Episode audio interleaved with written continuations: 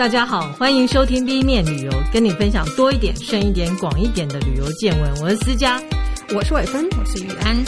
对，继光辉的十月之后，光辉十月，对，就是一切都开放了。然后现在我们到了十一月，就是要准备出国的时候了。希望大家都有抢到票，风和日丽。对。那我们当然，我们还是要来讲一下疫情相关，但现在已经很少了。台湾之前才公布说，呃，你确诊之后隔离，现在是五加零，嗯，五天之后你就自己在测试啊，如果是阴性，你就可以出去了，嗯。嗯啊，其实应该讲的是五加 N，因为如果你测试还是阳性的话，你就在每天都测试，嗯，几率蛮高的，真的吗？嗯，对，玉安前阵子确诊，对啊，所以你一共花了几天呢？花了几天，然后再买东西一样。不舒服的症状大概维持了七八天啊，这么久哦。对，okay, 那我真的筛阴性也是差不多七八天以后。那也有听说有确诊的朋友，他们是筛到十几天。天哪！就即便他没症状了，OK。对，所以快筛当然还是有它的限制性在。对，所以大家就是还是保护好自己跟家人啦。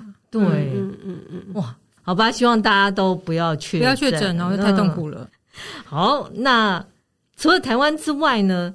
呃，西班牙，西班牙终于在十月二十一号宣布，他解除一切跟疫情相关的入境防疫政策。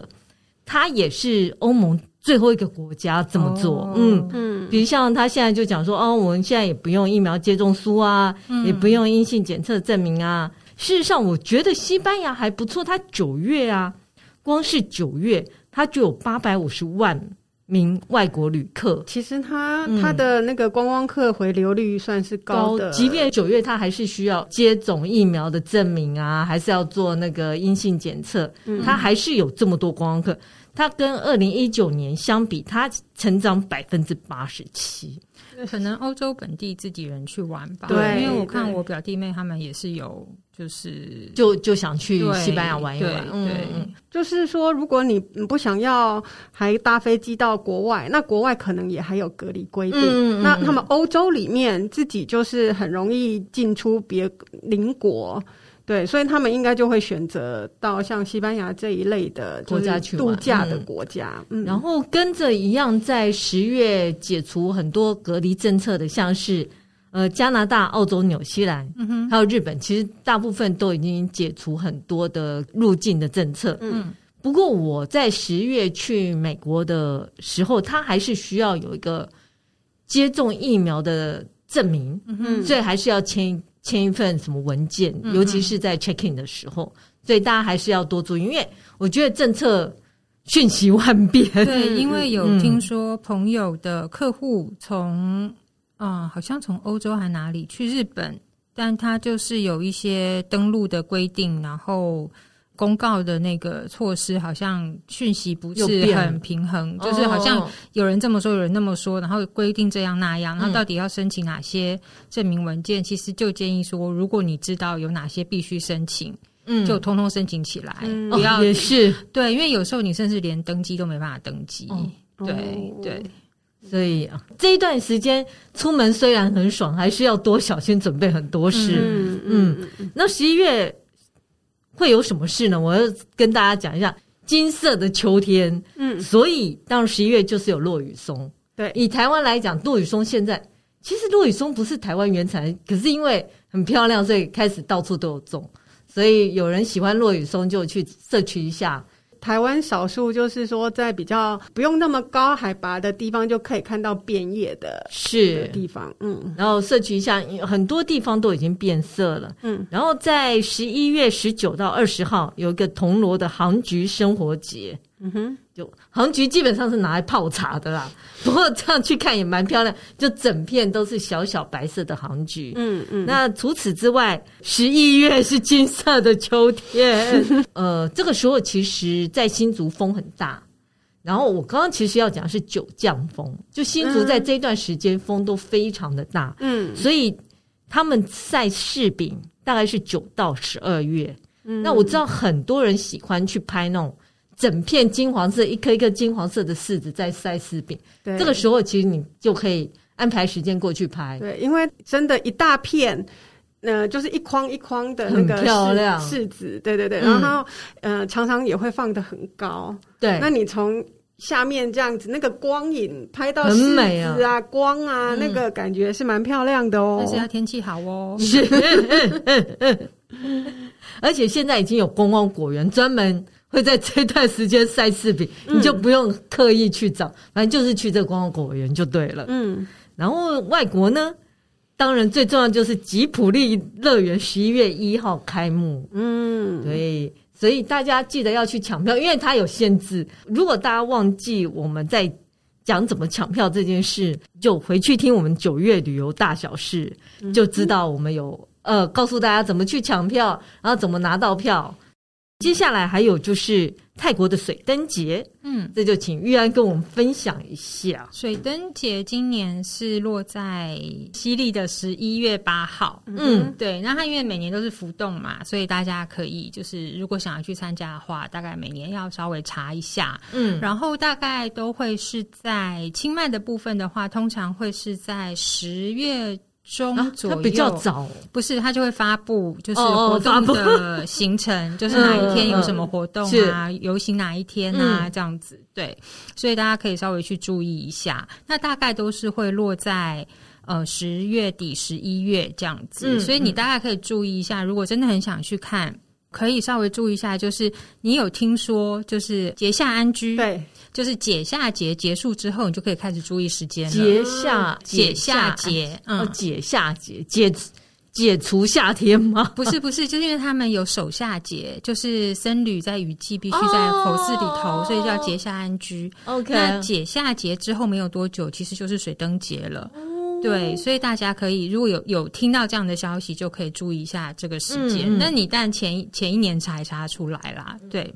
那水灯节很多人就是印象就是会去河边放水灯嘛，但是其实还有个地方就是呃，在南奔的哈里喷差寺，嗯，它在。每年的呃，大概也是在水灯节前一个多月，像今年它是在九月二十五号到十一月八号，它会举行一个灯笼布施，就是让你到佛寺里头去，嗯、然后等于就是有点像捐款布施，然后把灯笼挂在它的那个佛寺前广场这样子，哦、就等于是一个灯笼多少钱这样。差不多是这个意思，可是上面是会写你的名字这样吗？呃、没有，有的会写，有的好像不会.就是你就挂上去。那因为它现在的灯笼颜色很多，嗯，所以它一整排一整排挂起来，那个照片拍起来就蛮美的。哦，我知道农山寺也有这种，你可以买一盏，嗯，然后等到元月十五过后，你可以把它领回来放在家里。嗯嗯嗯，大概就是一个祈福布施的意思了，嗯。对对。对，那它时间就是会是在水灯节前大概一个月就开始，嗯、所以如果你呃旅行时间没有办法安排准准的水灯节的话，你可以先到那个南奔去看一下，其实是蛮美的。嗯、那还有一个会推荐大家去的就是，呃，因为水灯节它其实是落在佛历的十二月十五号跟兰兰纳历的二月十五号。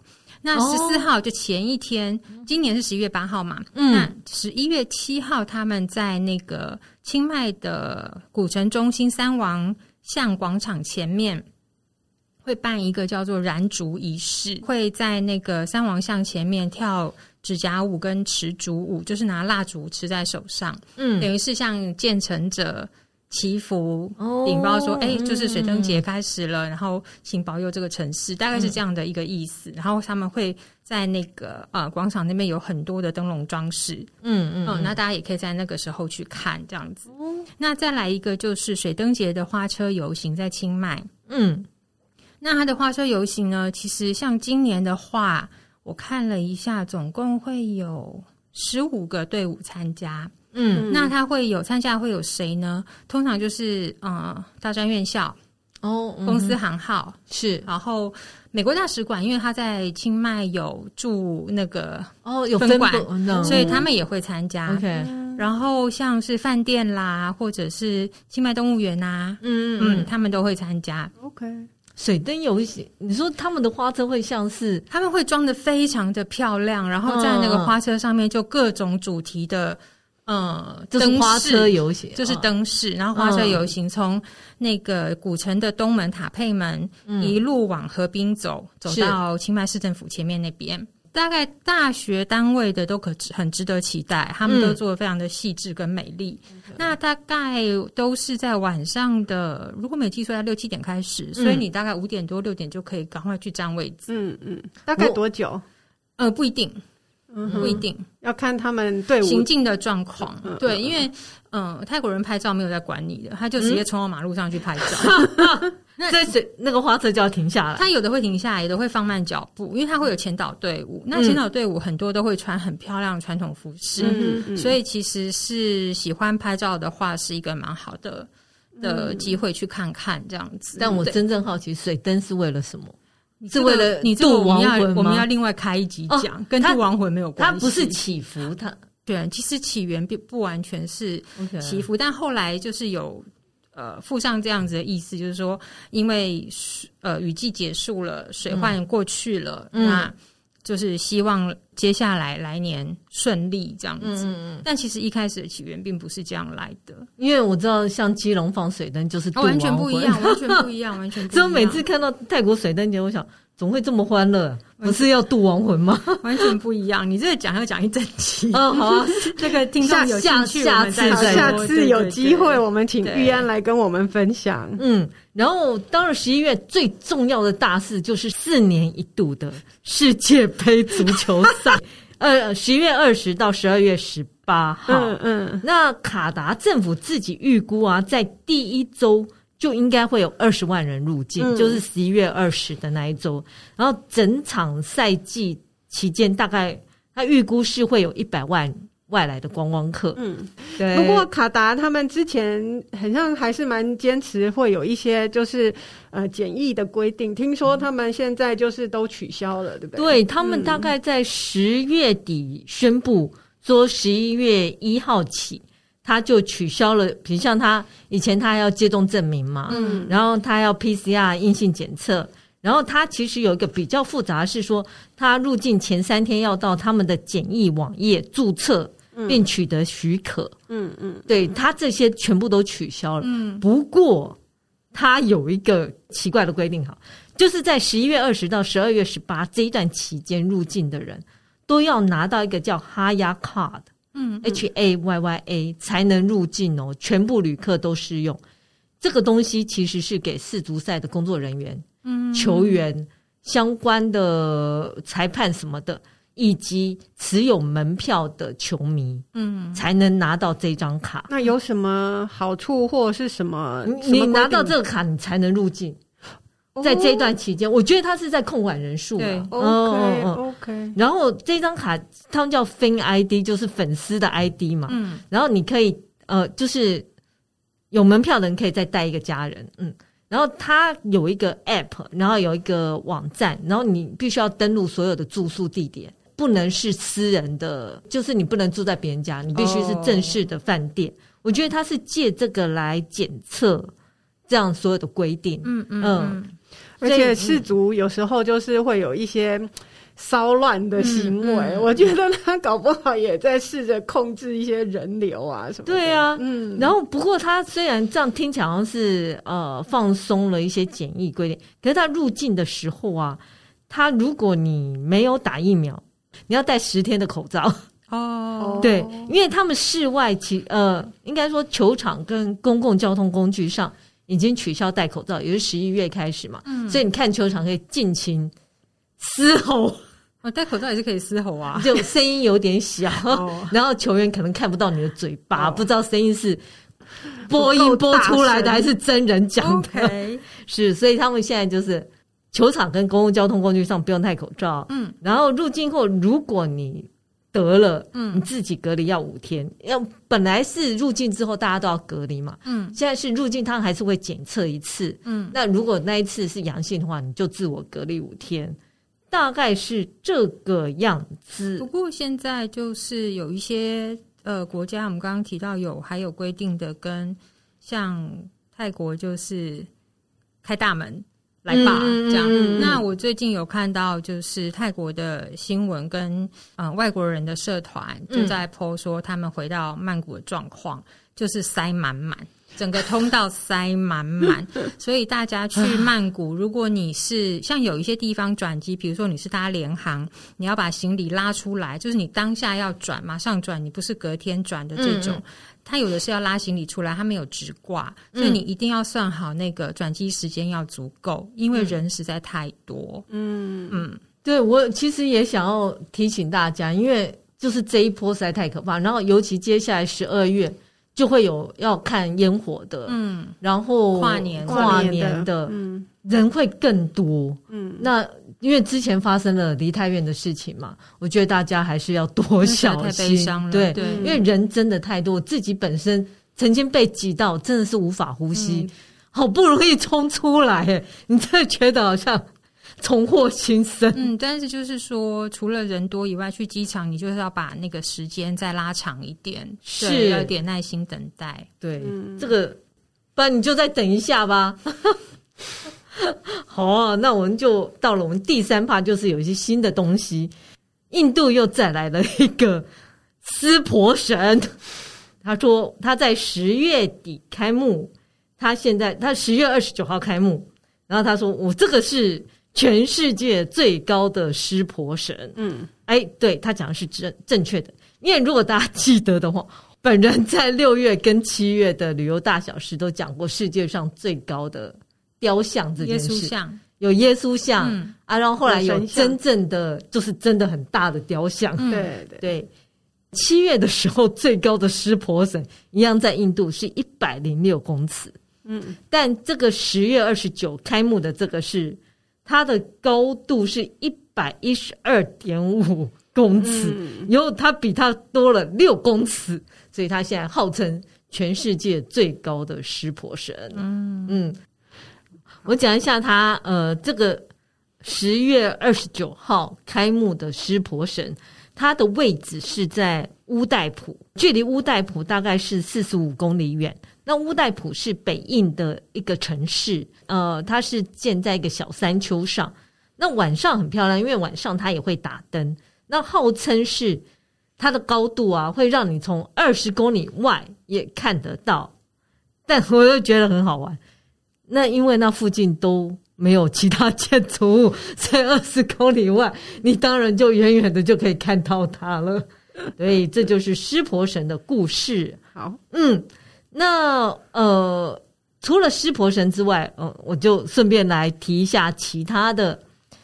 目前呢，保持世界最高的人像呢，还是一百八十二公尺，也是在印度。印度真的很喜欢盖高塔啊。它是就是叫团结之像，我觉得很神奇。你会把政治人物盖那么高，嗯嗯，还蛮有趣的。好，那以如果就是以宗教来讲的话，那释迦牟尼佛教的释迦牟尼最高的是叫呃，在中国叫中原大佛，高度是一百二十八公尺。如果是讲观音的话，它是在日本最高的是一百公尺。在日本的仙台叫仙台天道白衣大观音。好，那现在换基督教，基督教是在菲律宾玛利亚，它的高度是八十八公尺，叫 Monte Maria。这大概是几个宗教人像的，呃，以最高来讲，那玛利亚就比他儿子高，因为。耶稣最高 最高的耶稣是在印尼，那只有四十公尺，是降服耶稣基督像。对，这大概是这几个神像。其实，如果大家对印度有兴趣的话，其实还蛮推荐大家去看一个叫做 Niki Saraswati，就是南亚艺术传承在台湾。哦，对，他写蛮多的，就是如果大家对印度的这些对有兴趣的话，可以去看看。那我顺便再多介绍一下这个最高的湿婆神哦，它里面其实有电梯呀、啊，有楼梯，有大厅。那据说不是据说了，是真的，花了三千吨的铁跟钢，然后还有沙子跟混凝土，大概花了十年的时间。嗯，它可以像里面呃，可以上到最高的地方吗？对，它可以。嗯然后当然他有讲另外一个，我觉得很神奇，他说。我可以挡，就风速可以挡两百五十公里。然后我就想，两百五十公里是多强的风速？因为你知道那个雕像很怕就是被吹倒嘛。两百五十公里是超级台风的风的风速，因为我查了气象局，就是即便是超级台风来，这个湿婆神也不会倒，因为他是神。哎，希望 或者他弟他是坐着比较不容易倒。另外一件事，我们就要提到，我们最近也有一个最高的妈祖像哦。以妈祖来讲，它真的是最高。因因为我刚刚不是介绍各个宗教吗？对，里面都没有妈祖哦，所以以妈祖它就是最高。妈祖是站着的，十月二十号开幕，它身高是四十八公尺。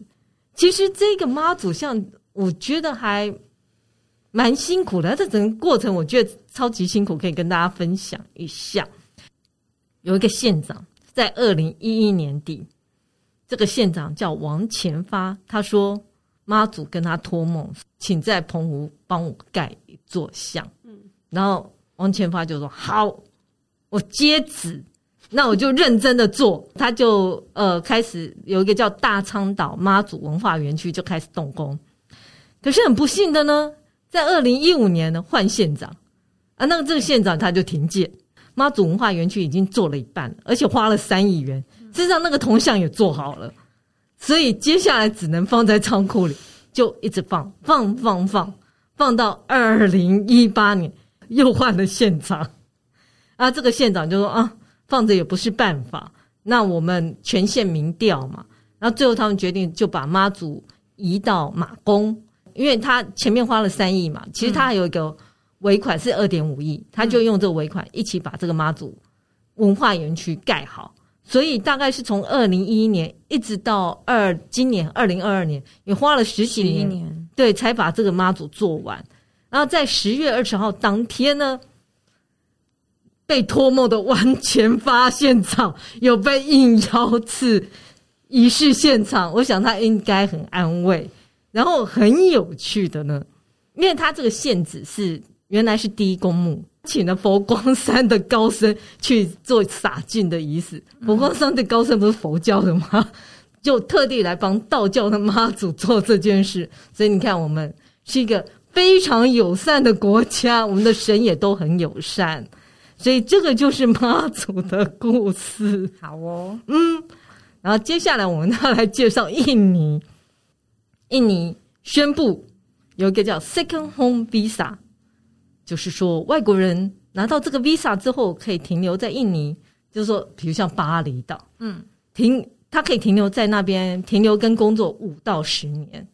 我觉得这个还蛮爽的。耶诞节开始生效，当然，他的目的就是吸引外国观光客、外国人到那边 long stay。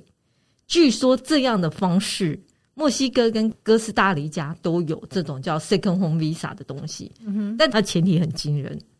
他说：“你的账户你要存进印尼二十亿印尼盾，你才能拿到是多少？四百一十万台币。嗯，其实我如果是你知道，不是有很多人很爱巴厘岛吗？嗯，我觉得他们做得到，比如像一些明星啊什么的。然后，如果你想说一边在沙滩上晒着太阳，然后摆个笔电做工作的话。”可以好好的考虑，而且身边又有四百一十万元。那你要考虑清楚哦，当你不待了，你钱要怎么拿出来？哎，说的对，好可怕。那我也更新一下，上一次有跟大家呃讲过一个叫做数位游牧签证。那我们那时候本来有说，呃，巴厘岛就印尼的政府有在考量说要呃提供五年的这一个签证。对，那可是一直就是五年这个校期还一直没有被确认下来，因为时间真的很长。嗯嗯、呃，最近最新的消息其实跟着刚刚讲的这一个 Second Home Visa，嗯呃宣布的就是说，数位游牧签证现在的校期是六个月。嗯嗯，我们那时候有讲过，数位游牧签证必须缴当地的税，是那他这六个月是免税的。嗯。对，那如果不错，对，如果你不是申请这一个呃签证的话，你可能每个月你都要进出一次，你必须用一般的签证，然后呃每个月进出一次。你可能不能合法的工作这样子。嗯嗯对，嗯，那这边就跟大家更新一下。所以巴厘岛，呃，你无论要去住或者要去做数位游牧都很方便。嗯，总之就是印尼。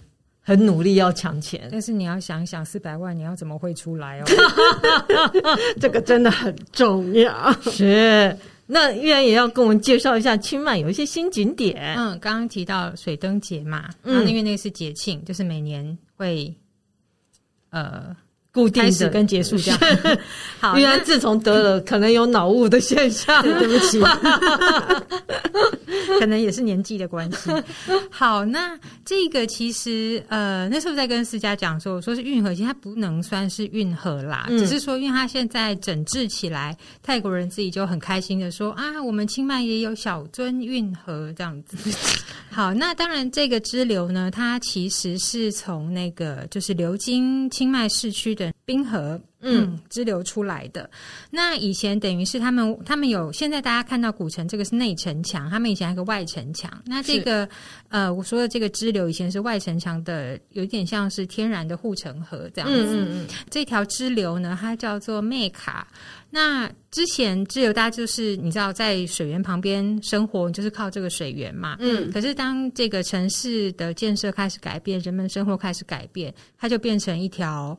排放垃圾跟哦，嗯、就是随处可以丢过去臭水的臭水沟这样子，然后再加上有没有特别去整理它，所以你知道那种像布袋莲啊这种就是有点可怕。对，这些水生植物它就会不断的繁衍嘛，所以它的那个支流的宽度又不宽，加上这些淤积啦，加上这些雨季下来的泥沙、垃圾、废水，那对于年轻人来讲，它就是一条臭水沟。没错。那其实他们有没有想要整治呢？有，因为就是状况不好嘛，你对环境卫生也会有影响。是啊，那而且味道也会很可怕。嗯嗯，嗯其实政府有想要做，在他们因为清迈当初其实他们在二零一七年的时候想要申请作为那个世界遗产城市，就是在他们古城镇这样。嗯，所以清迈府呢，他们是有划入他们的所谓的省政议题要整顿。嗯，可是就是雷声大雨点小。没继续。嗯、那后来是因为民间有一些呃清迈人自己站出来，就是做了一些计划。比如说有一家很有名的爵士吧的老板，那他就是去跟五金行商量，然后做了一个是可以滤水的装置。哦，那只要你沿河的店家或者是呃居民，嗯，你想要用这个滤水装置，也就是说你可以排掉油污跟。呃，什么菜渣啦，嗯、就是这些废弃物，只是尽量减少河川污染的这个箱子，哦、那你就可以可以用低价的。钱去把它买进来使用，所以过去呢就直接排进去的意思吗？对，对难怪那一条河会这么臭。对，其实是大部分的城市，像高雄的运河、爱河，嗯，以前也是前一阵子也是这种问题，就是大家就给它直接排下去。对，所以就是政府还要花一笔预算去做地地下废水排水的工程，嗯、然后才能解决这个问题。嗯，那这个是第一个，就是前面这个阶段是你是。呃，降低污染嘛，是对，但是没有办法更积极的去去整治它。那后来还有一个建筑师事务所，他就是出来，就是真的很积极的办了工作坊，然后请了专家学者跟呃建筑系相关或城市规划相关的大学生，就一起做了工作坊。嗯，那真的定定出说。呃，我们要一步一步的怎么去处理这个这个妹卡？嗯，那呃，你要翻成妹卡盒也是可以啦。这种不是应该政府做的事吗？对，可是因为就是政府不做事，你民间就要努力，哦、然后他们就这样子推动，先从一小段一小段开始整治，然后、嗯、呃帮他们搭上便桥，因为毕竟是建筑师事务所嘛，是搭上便桥，然后把旁边就是多一些植栽啊，嗯、然后一段一段的去整治，然后有学生去做壁画啊，就慢慢慢慢整起来。那现在已经算是呃，我不太确定是不是整段都已经整好，应该是还没，就是但是蛮长一段，那就是整理的蛮干净。嗯，那现在这两边也开始开了店家，然后大家就会去那边逛街啊、拍照啊。嗯、那水灯节期间，我看照片也大家就是会在那边做一些水灯装饰啊，表示应该是已经。差不多算是这个阶段有成绩了，嗯、可是就是希望说能够持续下去，不要说游客一多，你又直接图方便啊，对对对，就是希望能够维持下去这样子，嗯，不容易。但现在就是也是变成清迈的新打卡景点，嗯，他们自己的呃泰国游客也很喜欢在现在这个时候，也就是所谓泰北的凉季，北上去那边做观，就是去观光去玩，那蛮多人去打卡的，嗯，也是一种社区力量的展现，是没错。接下来这一部分就是网络追追追，为什么今天要追什么呢？就是我不是去了美国一趟嘛，嗯，我人生搭过大概上百次飞机，第一次掉行李，我好吃惊哦，因为从来没有这个经验。果然给你遇上，前一阵子真的就很多，他地面工作人员人力也没有到自己身上，我都没有这个感觉。你要说疫情啊，疫情前其实掉行李有一些航呃某些航空公司就是以掉行李著名，对，嗯，然后想啊。掉行李，你知道这边等多久？然后一直跑来跑去，就是很心慌。好，所以我就对这一次，我们就来看一下掉行李到底有多严重。根据 Price for Nemo，它是一个那个 Nemo 的订呃，就是订 Nemo 的网站，它有礼车是不是？对，礼车。然后它有公布一个数据，就是它用采访的方式，将近一半的人都掉过行李。那这一半的人当中，只有三分之一的人拿得回来行李，只有三分之二的行李是完全消失了。嗯，然后掉的行李当中有七十二百分之七十二的人说，里面有一些是无可取代的东西，比如像你掉衣服就算了，可是很怕就是你会掉一些是呃别人给你的纪念品啊，或者是里面有一些记忆或呃相片或什么是无可取代的，所以他们都非常的担心。所以呢。他有另外一个调查，我觉得很有趣。他有七十八的旅客在拿行李输送带那边都相当紧张，因为怕看不到自己的行李。据说在二零二二年，因为今年真是一团乱，嗯，就是因为呃，他也有讲是因为呃机场人少，然后飞机没有办法控制它的运量，嗯，就是他没有估算到会这么可怕，所以就一团乱，所以。二零二二年，呃，美籍航空公司来讲，美国航空是掉行李最严重的，它 十万件当中就会掉八百五十件，哦，比例蛮高的。嗯。对，因为即便掉一件都很惊慌，好不好？然后第二名是 JetBlue，他没有进台湾，但他在呃美国当地其实是还蛮红的。第三名是阿拉斯加航空，嗯，我就是搭了那一帮航空，OK，对，然后第。一二三，第四名是 UA，就是联合航空。嗯，嗯，至于机场呢，因为掉行李，我觉得 有有一个是航空公司，然后另外一个算法是机场，就机场如果很忙也会掉行李。第一名是芝加哥 O'Hara O'Hara 机场，第二名是拉斯维加斯，哎，也是我去的那个机场。哦，难怪你掉了。第三个是圣地亚哥，对，所以这三个机场。也都是常常掉行李的，嗯，然后他，然后他这个报道里面就讲说，事实上在二零二一年这种没什么人搭飞机的时候，跟行李有关的事件也上升了百分之二十一，就是包括掉行李啊，包括行李受损啊，包括行李遗失啊，包括行李被偷啊，事实上它也比二零二一也比二零二零上升百分之二十四。所以他们就觉得行李这件事应该要被好好的对待。嗯，然后他也有提醒大家掉行李要怎么办。我自己过去啊，那个如果你在 check in 行李的时候，他不是会给你一个贴纸贴在机票后面吗？嗯，现在后来他会直接给你，大家记得真的要收好。对，万一掉行李的话，那是一个那真的是你来的，对，那是你唯一。求生符啊！你这个行李的这个标签一定要留着。嗯，然后第二个，你就是要去找航空公司，然后跟他登记。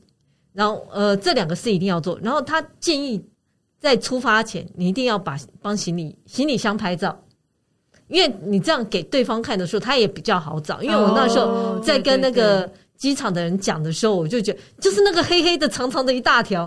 他想那是什么东西、啊？嗯嗯，是高尔夫球杆，我说不是，就黑黑的、长长的一大条。然后多高呢？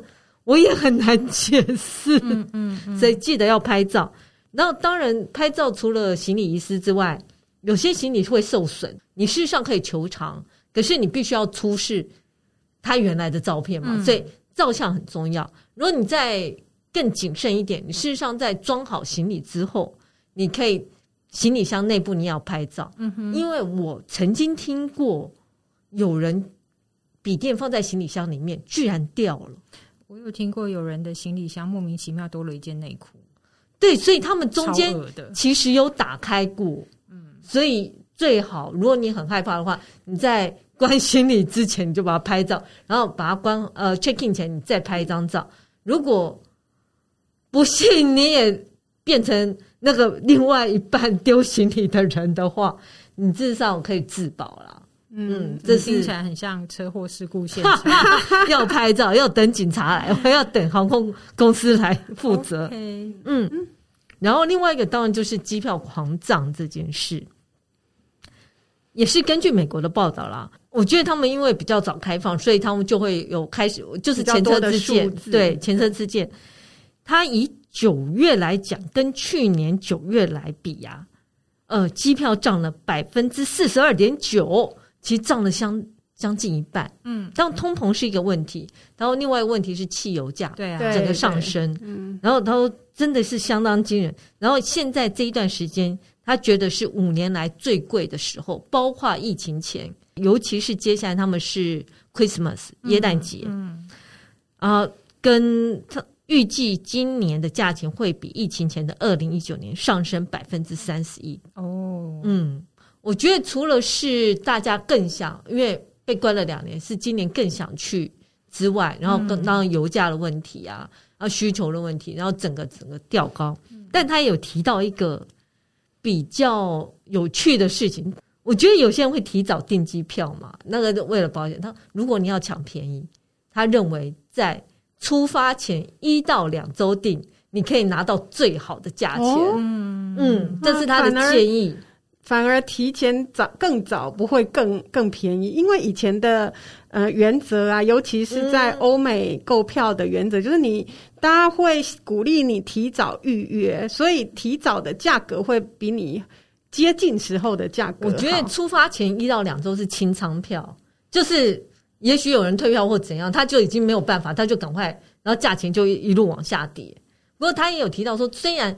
出发前一到两周订最便宜，可是你也要考虑到，你可以选择性不高。嗯嗯嗯，你像呃，可能只有几家航班有四出这样的机票，嗯、然后时段可能不好。嗯，所以你就要忍受这些。嗯嗯。不过如果真的这么贵，是很惊人，因为我这一次去美国，我的确发现美国的物价因为通膨，我问当地人，他们也说他觉得几乎涨了一倍有。嗯嗯，对，现在去哪里都很贵。对，那除了有关飞机这件事，还有另外一件事，就是 complain 很多。嗯，哦、当然你掉行李，然后对，还有 delay，还有 cancel，cancel。cancel，对，对，他说，呃，以美国的状况，那八月的 complain 啊，大概上升了百分之三百二十，我觉得好惊人。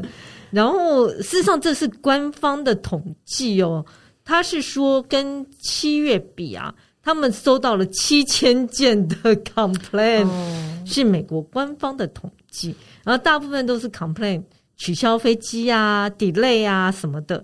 那最常常被取消的呢，就是 UA，它是第一名，被 complaint 就是飞机被取消。第二名就是美国航空，然后接下来是西西南航空。